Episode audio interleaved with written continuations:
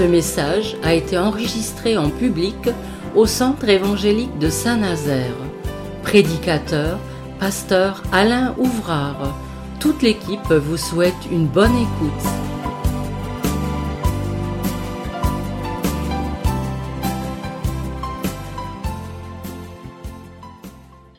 Voilà, nous allons ouvrir une page de notre Bible et nous allons faire cette lecture dans la lettre de Jacques. Alors c'est à la fin de, de la Bible, enfin dans le Nouveau Testament, et nous allons donc faire prendre ce texte au chapitre 5 et au verset 7.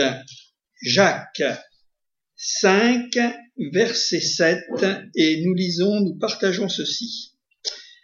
Soyez donc patients jusqu'à l'avènement du Seigneur. Voici le laboureur attend le précieux, fruit de la terre, prenant patience à son égard jusqu'à ce qu'il ait reçu les pluies de la première et de l'arrière-saison. Vous aussi soyez patients, affermissez vos cœurs, car l'avènement, le retour du Seigneur est proche. Nous allons lire le verset 10. Prenez pour modèle de souffrance et de patience les prophètes qui ont parlé au nom du Seigneur. Voici, nous disons, bienheureux ceux qui ont souffert patiemment.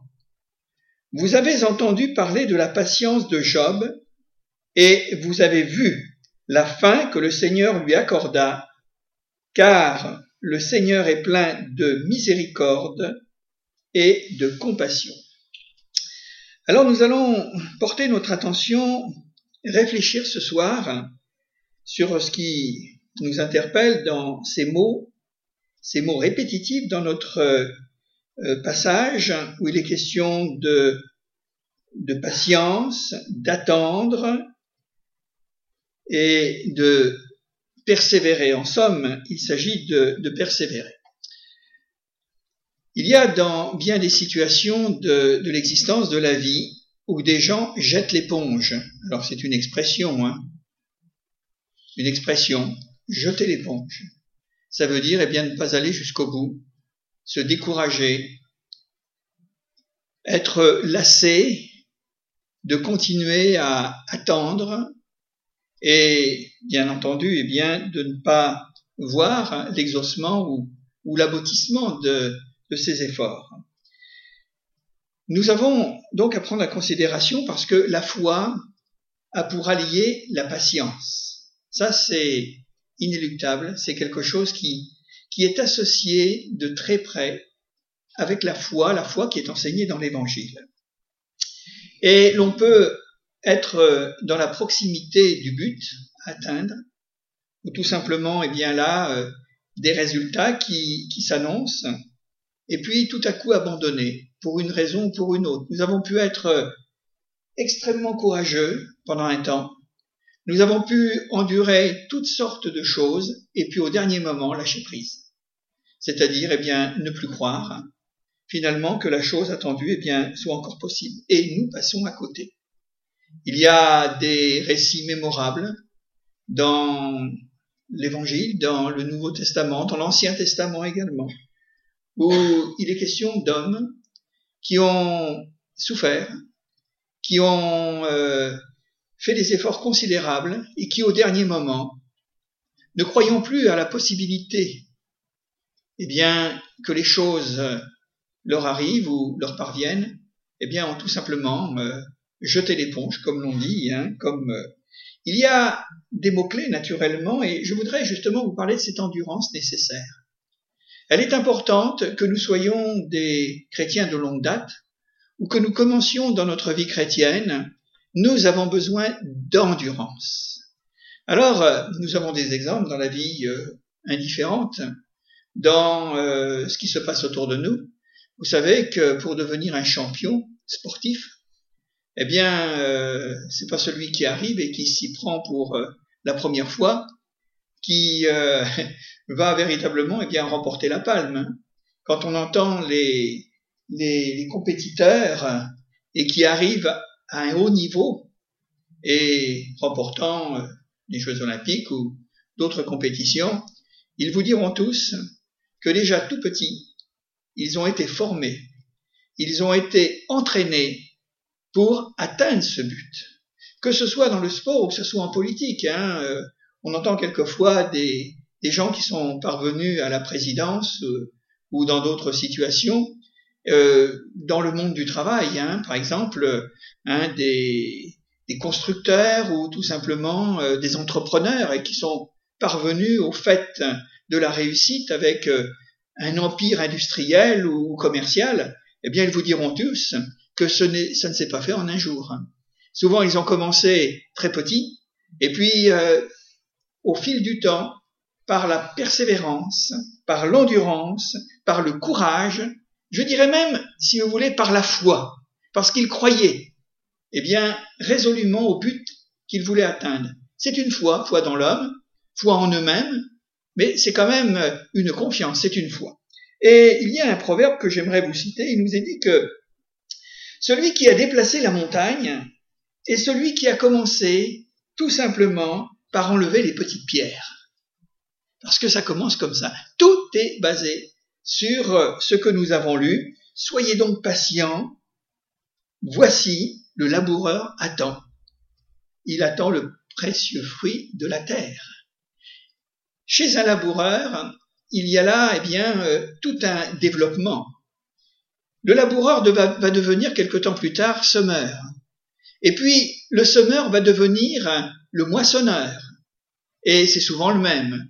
Et c'est vrai que quand on commence par les petites choses, les petites pierres à enlever du champ, pour permettre à la semence eh bien, de se développer normalement, il y a là ces étapes.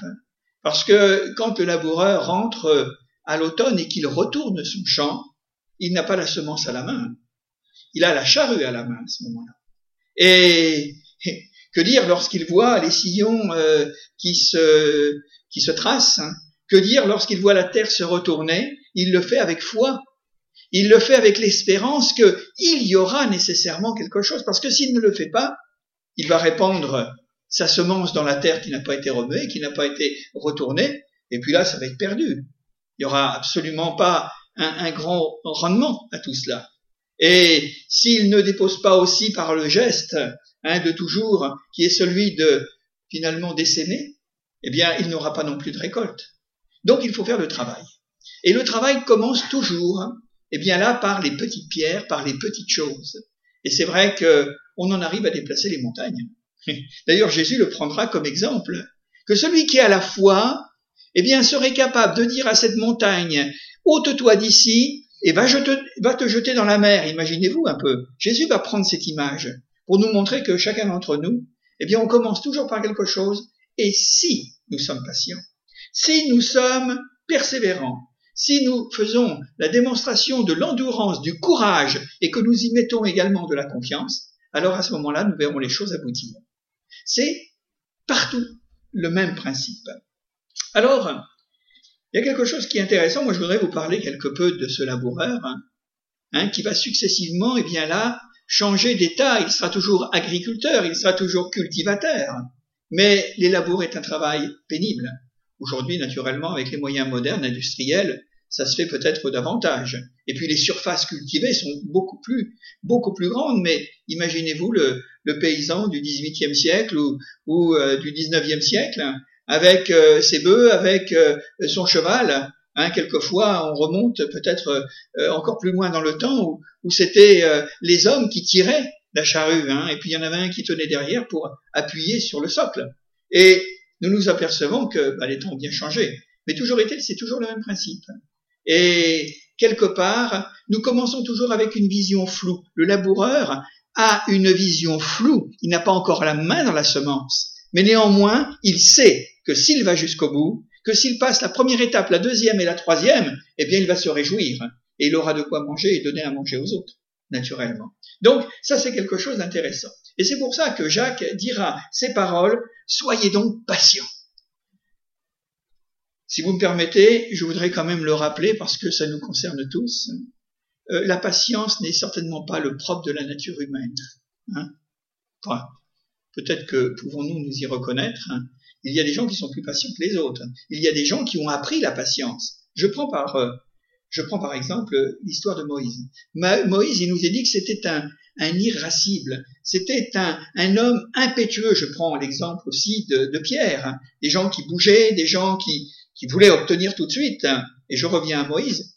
À la fin de sa vie, certainement alors qu'il était probablement dans la dernière phase de son existence, hein, passé, euh, hein, on peut dire l'âge canonique, il nous est donné ce témoignage de Moïse, qui dans sa jeunesse était impétueux, impatient, qui euh, euh, voulait tout, tout, tout manger, tout avaler, on peut le dire de cette manière. Il nous a dit une petite phrase dans le livre des Nombres. Il nous a dit que Moïse était l'homme le plus patient de toute la terre. Il l'avait appris. Il ne l'était pas, mais il l'était devenu. Et quel hommage Comme si Dieu avait oublié ces temps de tempête chez Moïse, ces temps d'impétuosité, ces temps où véritablement, eh bien là, on, on connaît Moïse comme un homme colérique. C'est comme si Dieu avait complètement oublié et il ne voyait plus que l'homme transformé, que l'homme qui avait été changé, que l'homme qui avait foi en Dieu et qui avait appris la patience. Soyez donc patients. Et il nous a donné la raison, mais jusqu'à l'avènement du Seigneur, Jésus revient. Ça, c'est la grande attente de l'Église. C'est la grande attente des chrétiens évangéliques. Jésus, nous l'attendons. Et peut-être l'Église serait-elle malade parfois? Serait-elle malade peut-être dans nos temps d'aujourd'hui Ne plus pouvoir attendre et partir dans toutes sortes de choses qui n'ont plus rien à voir avec l'Évangile? Jésus le dira d'ailleurs à la suite d'une parabole lorsqu'il euh, tiendra ses propos, mais lorsque je reviendrai, trouverai-je encore la foi sur la terre? Des, des croyances, oui. Des religions, oui. Mais la foi, qui est assortie avec la patience, et qui aboutit et qui donne son fruit au temps convenable. Jacques continue, il dit, mais voyez, voici le laboureur. Qu'est-ce qu'il fait le laboureur? Il a qu'une chose, caractérisée, euh, signalée par un verbe. Le laboureur, il attend. Il va faire son travail, mais une fois qu'il a fini son travail, il attend. Il attend tout simplement. Il ne peut pas aujourd'hui retourner les sillons et le lendemain revenir avec la moisson. C'est pas comme ça que ça se fait, vous l'avez tous compris. C'est une question de bon sens. C'est une question de nature. C'est un principe de la vie qui se développe finalement dans le cadre du temps. Et quelquefois c'est déconcertant parce que nous pouvons avoir toutes sortes de besoins de besoin. Le laboureur, lui, il a besoin de manger. Lorsque nous sommes souffrants et malades, nous avons besoin de la guérison et quand on souffre, on veut que ça aille vite. Et pourtant, il y a ce, principe, eh bien, pour le laboureur, comme pour le malade, comme pour tout le monde, il attend. D'ailleurs, c'est pour ça qu'un malade, on l'appelle un patient. C'est à juste titre. Parce que, que vous le vouliez ou pas, vous êtes bien obligé de patienter quand vous avez mal. Hein Naturellement. Alors, il attend le précieux fruit de la terre. Il sait que ce fruit va sortir de la terre avec l'espérance que le ciel vienne l'aider. Je trouve que ça, c'est quelque chose de formidable. Pourquoi le ciel? Parce que selon les principes de la nature, lorsque vous mettez une graine en terre, eh bien, cette graine va se développer à la condition que du ciel, il y ait la pluie, que du ciel, il y ait le soleil, que du ciel les saisons vont passer, même les saisons les plus redoutables avec le frima en hiver, le gel, la glace, avec euh, euh, toutes ces instabilités climatiques qu'il peut y avoir au printemps, au moment où véritablement la saison, où les saisons vont se stabiliser, et que là, vers le mois de juin ou le mois de juillet, eh bien, tout va véritablement être d'or. tout va être, eh bien là, euh, pour favoriser la maturité, le mûrissement du blé. Et fin juillet, début août, ça dépend des régions, eh bien là, il pourra y porter finalement eh bien, la faucille. Il pourra y mettre la moissonneuse batteuse, qu'on pourrait dire aujourd'hui. Donc il attend le précieux fruit de la terre, parce que c'est un fruit. Le mot fruit, c'est une bénédiction. Le mot fruit, c'est quelque chose de bon, c'est savoureux. C'est quelque chose qui va servir aux hommes. Alors il attend le précieux fruit de la terre et il prend patience au moment où il a, deuxième étape, au moment où il a retourné les mottes, qui vont être détrempées, où la terre, à un moment donné, on ne verra plus les sillons, mais on verra finalement, y a une terre qui a été préparée, elle sera tout à fait là, eh bien, la disposition du semeur qui va arriver et qui va répandre. Finalement, eh bien, euh, la semence, la graine, et il prend patience. Deuxième étape. Il faut qu'il attende. Ça ne va pas venir comme ça. Jusqu'à ce qu'il ait reçu, naturellement, et nous l'avons signalé il y a un instant, les pluies de la première et de l'arrière-saison. En automne, il y a de la pluie, novembre, décembre. Ensuite, eh bien, les choses se transforment. On pourrait peut-être désespérer quand tout est gelé, tout est glacé, où la terre est prise à cœur en quelque sorte, eh bien là par euh, euh, le givre, enfin plus que cela, la glace, on pourrait dire. Bon, il y a de quoi se désespérer en disant mais qu'est-ce qu'il peut sortir de cette terre qui est dure comme la pierre? Et pourtant, les choses vont passer, les jours vont passer, les nuits aussi, parce que je crois qu'il y a une influence aussi dans l'alternance du jour et de la nuit. Et à un moment donné, il va y avoir un, réchauffement. C'est le miracle, ça. Et là, il va y avoir le blé qui va être en herbe. Vous connaissez le blé en herbe? Alors il commence à retrouver du courage. Il commence à, à espérer tout à nouveau, il va être content. Mais il n'a pas encore les résultats, naturellement. Mais c'est un encouragement qu'il reçoit de cette manière, les pluies de l'arrière et de la, première et de l'arrière saison. Et puis, à un moment donné, pour faire gonfler la semence, la graine, il va y avoir les pluies de la fin du printemps, et puis du mois de juin. Et le blé va se gorger à ce moment-là, la terre va se gorger d'eau, le, le blé, l'épi va grossir. Et à un moment donné, s'il n'arrive pas de catastrophe, des ouragans, la tempête, ou des pluies dévastatrices de grêle, alors à ce moment-là, eh bien, le blé sera en tige et haute.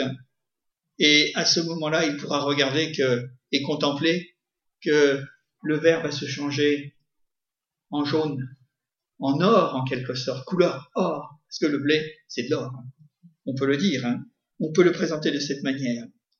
Et voilà que selon cet exemple, Jacques dira, mais vous aussi, nous également dans les choses que nous attendons, dans la vie qui est la nôtre, dans les espérances que nous partageons, dans en effet l'espoir que nous pouvons mettre dans un domaine ou dans un autre, que ce soit le travail, que ce soit la vie économique, que ce soit la, la, santé, que ce soit la vie affective, eh bien les choses vont se préparer. Soyez donc patients, parce que ça ne manquera pas de se faire.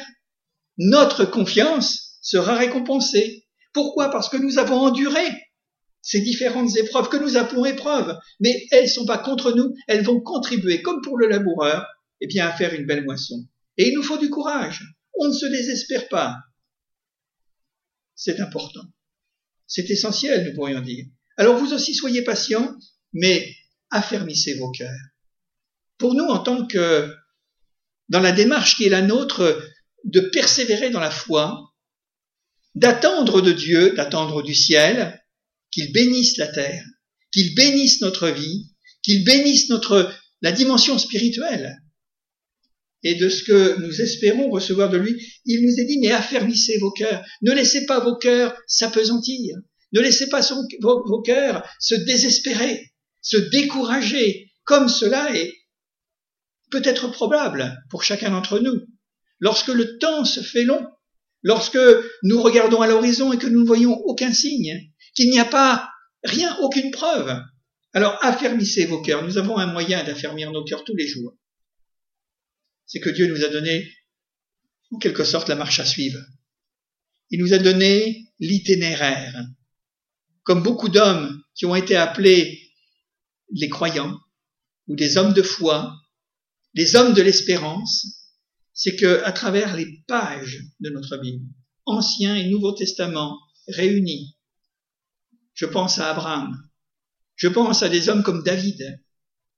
Et tous les autres qui sont cités dans le Nouveau Testament, dans l'Ancien Testament, dans ce que l'on peut appeler, eh bien là, tout simplement, euh, cette liste de ces hommes de foi dans Hébreu chapitre 11, eh bien, une chose qui est certaine, c'est que il nous est montré qu'ils ne se sont pas laissés décourager, qu'ils n'ont pas, en quelque sorte, jeté l'éponge, il y a ceux qui ont abdiqué, ceux qui ont renoncé, ceux qui ont regardé derrière eux, ceux qui ont fait marche arrière, mais la plupart, Il nous montre l'exemple d'une route qui a été tracée. Et même s'ils ne voyaient pas l'aboutissement du chemin, ils y ont cru. Et ils ont subi toutes sortes de dissuasions. Ils ont enduré. Ils ont fait preuve de courage parce qu'ils avaient la foi dans leur cœur, tout simplement. Car l'avènement du Seigneur est proche. On revient à la première raison que Jacques donne, soyez donc patients jusqu'à l'avènement du Seigneur. Et là encore, affermissez vos cœurs, car l'avènement du Seigneur est proche. Alors peut-être nous pouvons le considérer sous deux aspects, cet avènement. Oui, Jésus revient bientôt parce qu'il l'a dit. Et toutes les promesses qui sont consignées dans l'Écriture sainte nous parlent que Jésus est venu une première fois pour euh, mourir sur la croix, pour faire l'expiation de nos péchés, et que par la foi en lui, parce qu'il a pris notre place, eh bien nous sommes sauvés, nous sommes pardonnés, et que notre place maintenant, tout simplement, notre destination c'est le ciel. Mais quand il nous est dit que le Seigneur est proche, en considérant l'avènement comme, eh bien là, un exaucement, comme une bénédiction, pour chacun d'entre nous de ce que nous attendons, peut-être matériellement, spirituellement, moralement, mais le Seigneur est proche de nous, il est prêt de nous exaucer en attendant son retour. Parce que c'est lui qui fait mûrir la semence. C'est lui qui fait mûrir la graine. Et nous avons dans cette parole, eh bien, tout, le nécessaire, la nourriture spirituelle, les encouragements, les promesses. Toutes ces paroles sont là pour nous si nous voulons les prendre. C'est autant de graines, c'est autant de semences que nous devons mettre dans notre cœur et ça va jaillir à un moment ou à un autre. Il est dit un peu plus loin, mais prenez pour modèle de souffrance et de patience. Ah. La persévérance suppose, l'endurance suppose, le courage suppose, la foi suppose, tout simplement, hélas, la souffrance. Les choses, l'enfantement de quelque chose, d'une réalisation, d'une espérance se fait toujours quelquefois, enfin se fait souvent dans la douleur. Qui peut y croire que celui qui va jusqu'au bout obtiendra? Il sera, nous pourrions dire, récompensé. Sa démarche et ses efforts seront couronnés d'une bénédiction et de succès. Alors prenez pour modèle de souffrance. Nous avons autour de nous des gens qui, réussissent. Et réussissant de eux. Ils n'ont peut-être pas la foi du chrétien ou la foi de l'évangile, mais ils réussissent on peut les considérer comme des exemples aussi. Bon. Mais pour nous, nous avons certainement une raison supérieure, une raison royale, de croire que tout est possible à celui qui croit, en s'appuyant sur les promesses et les paroles que Dieu nous a laissées. Et c'est pourquoi, eh bien, nous devons considérer qu'il y a des gens qui, pendant très très longtemps, n'ont rien obtenu. Je parle des chrétiens. Mais, à travers les épreuves, à travers toutes sortes de dissuasions, eh bien, ce qui constitue un modèle en regardant ces hommes, c'est parce qu'ils ont souffert. Et la souffrance a été rédemptrice en quelque sorte, en s'appuyant sur naturellement l'espérance en Jésus. Que cette souffrance, au lieu de nous détruire, au lieu de nous mettre à bas, de nous amener à jeter l'éponge, comme on l'a dit, eh bien cette souffrance a été quelque chose qui nous a appris beaucoup de choses, qui nous a appris ce que nous ne savions pas, ce qui nous a appris à combattre, ce qui nous a appris finalement à prier, et à nous attendre à Dieu. Prenez pour exemple, eh bien voilà, ces hommes, tout simplement, alors il est question des prophètes, parce qu'ils ont parlé au nom du Seigneur. Et nous disons bienheureux, ou nous disons heureux ces hommes, comme dans le sermon sur la montagne, heureux serez-vous, parce que vous aspirez à la justice, heureux parce que vous avez faim et soif, heureux parce que on dira du mal de vous, oui, c'est ça, les bienheureux. Heureux dans le bien de Dieu, dans l'attente du bien de Dieu. Alors, nous disons bienheureux ceux qui ont souffert patiemment, sans se révolter. Parce que la question est sans se laisser dissuader, sans baisser les bras, toujours en continuant envers et contre tout, même quand tout était brouillé, quand finalement leur visibilité n'était que du brouillard, n'était que de l'opacité, mais ils marchaient quand même. Ils avançaient quand même parce que ce qu'ils avaient dans le cœur, eh bien, ils en étaient convaincus. Et nous avons besoin d'être des hommes et des femmes convaincus de ce que Dieu nous a promis. Vous avez entendu parler de la patience de Job? Quel livre! Vous vous rendez compte? Il y a là un, quatre ou cinq dizaines de chapitres qu'il nous parle d'un homme qui a passé sa vie, enfin une grande partie de sa vie, ou une partie de sa vie, à souffrir. Souffrir injustement. Souffrir parce qu'il n'avait pas perçu, mais ce n'était pas de sa faute, qu'il y avait là un enjeu au-dessus de sa tête. Il y avait le diable qui avait mis la tête de Job à prix, et il y avait le Seigneur qui voulait bénir Job. Et à chaque fois que Dieu se déterminait à bénir Job, eh bien le diable lui dit non, moi je veux qu'il soit maudit. Et il ne savait pas ce qui lui arrivait. Il ne savait pas, il ne comprenait pas ce qui pouvait lui arriver. On peut dire qu'il a eu de la patience, on peut dire qu'il a eu de la persévérance, parce qu'il nous a dit que, en aucune façon, Job n'a jamais ouvert la bouche pour maudire Dieu. Pour tout simplement abandonner Dieu. La patience de Job, mais il faut regarder la fin des choses. Il y a un texte dans la Bible, je ne sais plus si c'est l'Ecclésiaste ou les psaumes, mais peu importe, ou les proverbes, il nous est dit que finalement, l'important, ce n'est pas le commencement d'une chose, c'est sa fin. Et on peut juger les choses à la fin d'une chose. Les choses peuvent bien commencer et mal finir. Quelquefois, elles peuvent mal commencer et bien finir. Et dans ce sens, c'est parce qu'il y a une détermination et une confiance qui va prendre le dessus et qui va être la motivation de notre combativité et de ne pas se laisser faire. Vous avez entendu parler de la patience de Job? Et vous avez vu la fin que Dieu lui accorda parce qu'il nous est dit parce que le Seigneur est plein de miséricorde et de compassion. Alors, ceci dit, moi j'aimerais simplement, avant de terminer, euh, souligner quelques passages de la Bible où il est question de la persévérance, de l'endurance, du courage et de la foi. Alors, si je reviens quelques instants sur Job, dont il nous est cité le nom, on pouvait dire que c'était un homme de foi inoxydable. est ce que je veux dire hein? Eh oui, inoxydable. Il n'a pas bougé. Il raconte sa vie, sa vie humaine, sa vie d'homme de souffrance, sa vie d'homme dans la peine, dans la douleur physique, dans la douleur morale, dans ses questionnements. Mais on peut dire qu'à la fin, eh bien,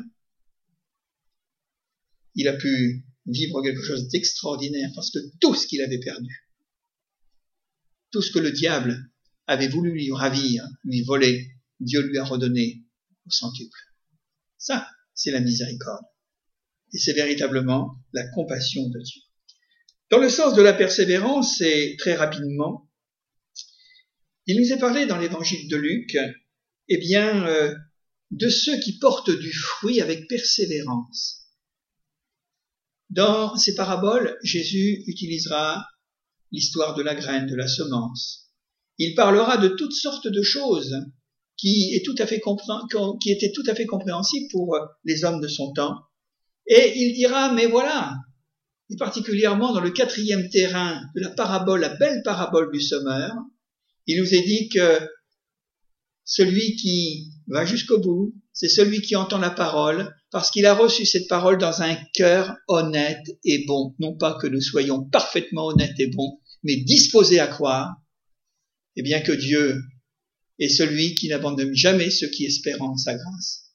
Et avec les dispositions du cœur qui favorisent la foi, mais cette fois pas n'importe laquelle, il porte des fruits avec persévérance. C'est dans un autre texte, toujours de Luc, il est dit cette parole, par votre persévérance, vous sauverez vos âmes. Eh oui, la vie chrétienne a un commencement et elle aura un aboutissement heureux pour ceux qui vont jusqu'au bout. C'est par notre persévérance. On pourrait peut-être transformer aussi cette parole. On pourrait dire, mais ça serait peut-être plus juste. Mais c'est associé ensemble par votre persévérance, eh bien, en quelque sorte, par votre persévérance, par votre foi, pas seulement par vos efforts, mais par votre foi, bien vous sauverez vos âmes, faut aller jusqu'au bout. Et un chrétien qui commence, a commencé par sa confession de foi le jour où il se détermine à déclarer que Jésus est son sauveur et son Seigneur, et autant que, autant de jours et autant d'années que Dieu lui donnera, eh bien, il faut aller jusqu'au bout. Et c'est par cette persévérance que finalement nous rentrerons dans le royaume des cieux. Si on s'arrête en route, les choses sont tout à fait différentes.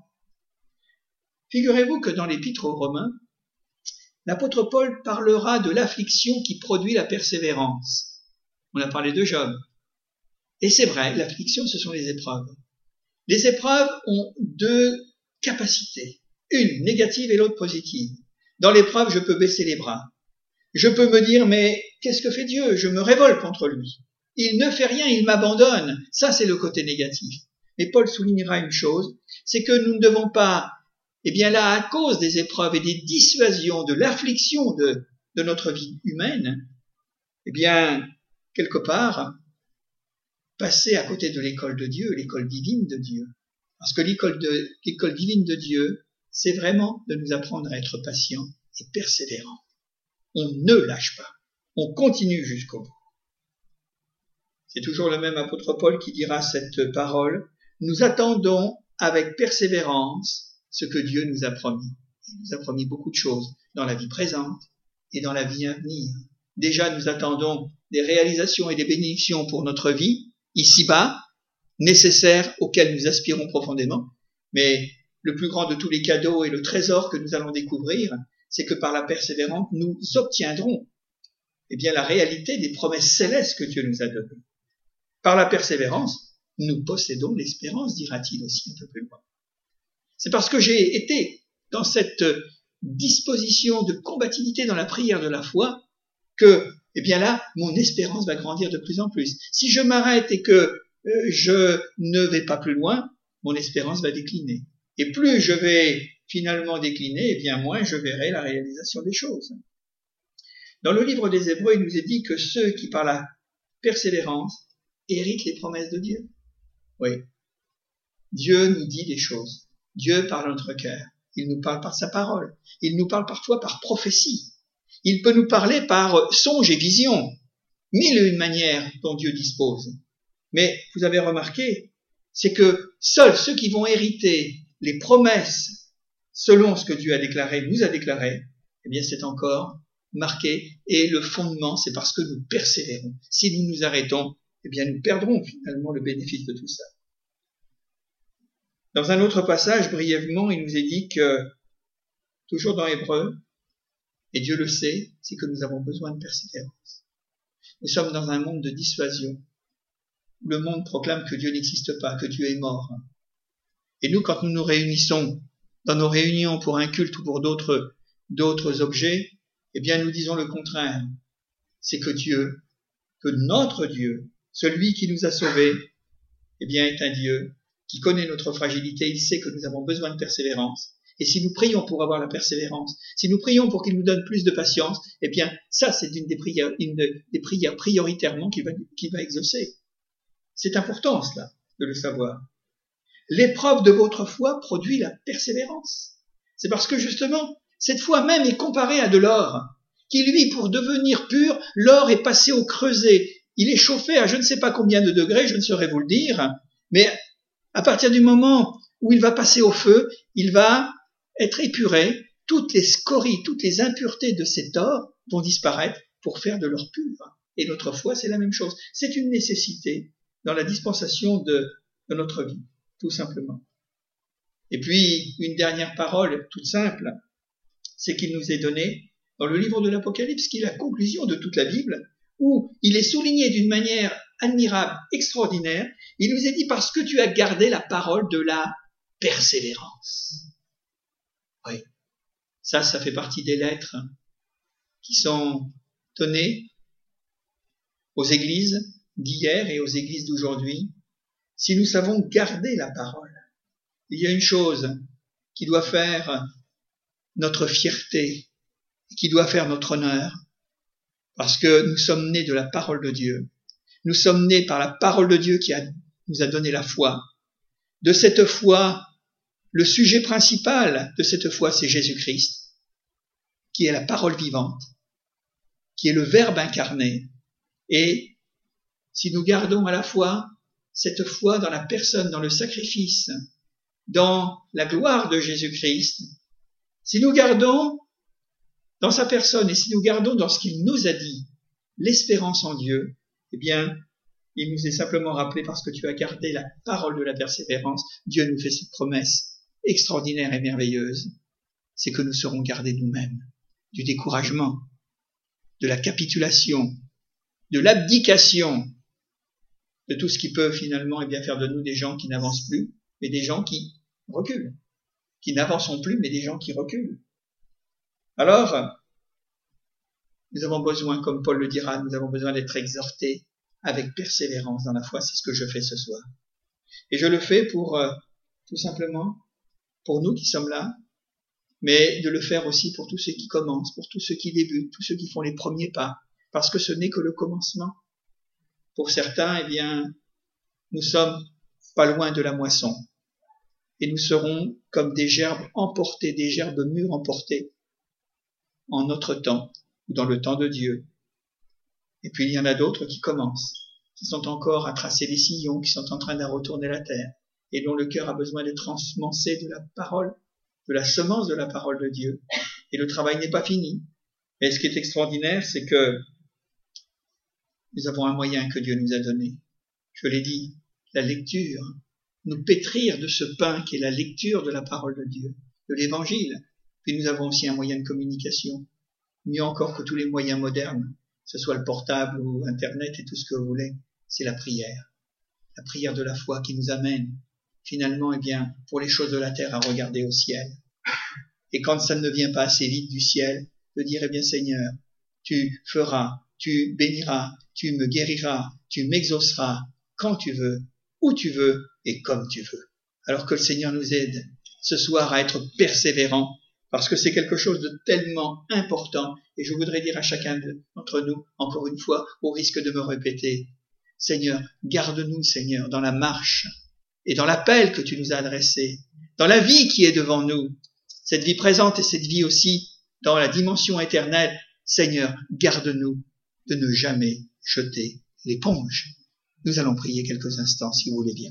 Seigneur, nous te remercions et nous te bénissons, Seigneur, parce que nous avons des expressions dans notre langage qui veulent dire ce que cela veut dire.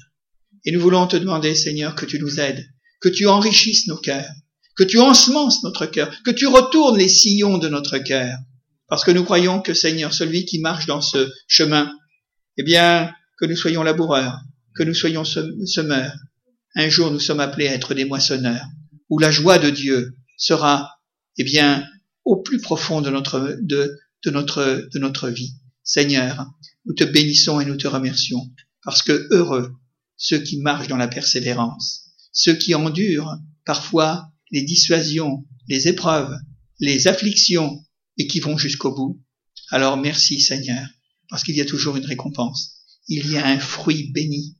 Il y a une grâce particulière. C'est vrai dans les choses indifférentes de la vie, mais à combien plus forte raison, nous qui avons l'application, eh bien, de cette parole extraordinaire que nous avons encore ouverte.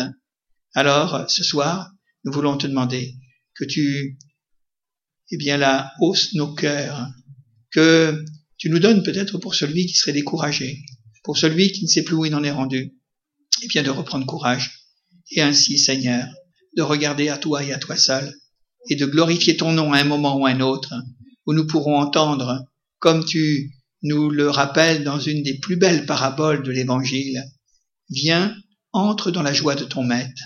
C'est vrai, Seigneur, nous voulons te remercier et te bénir de ce que tu nous donnes encore la force de marcher. Tu nous donnes la force de, de poursuivre le chemin.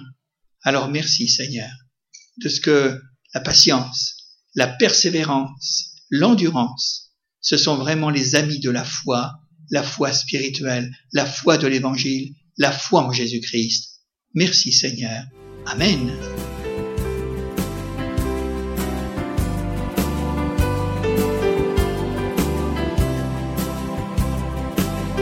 Pour écouter d'autres messages audio ou vidéo, retrouvez-nous sur www.add-saint-nazaire.fr.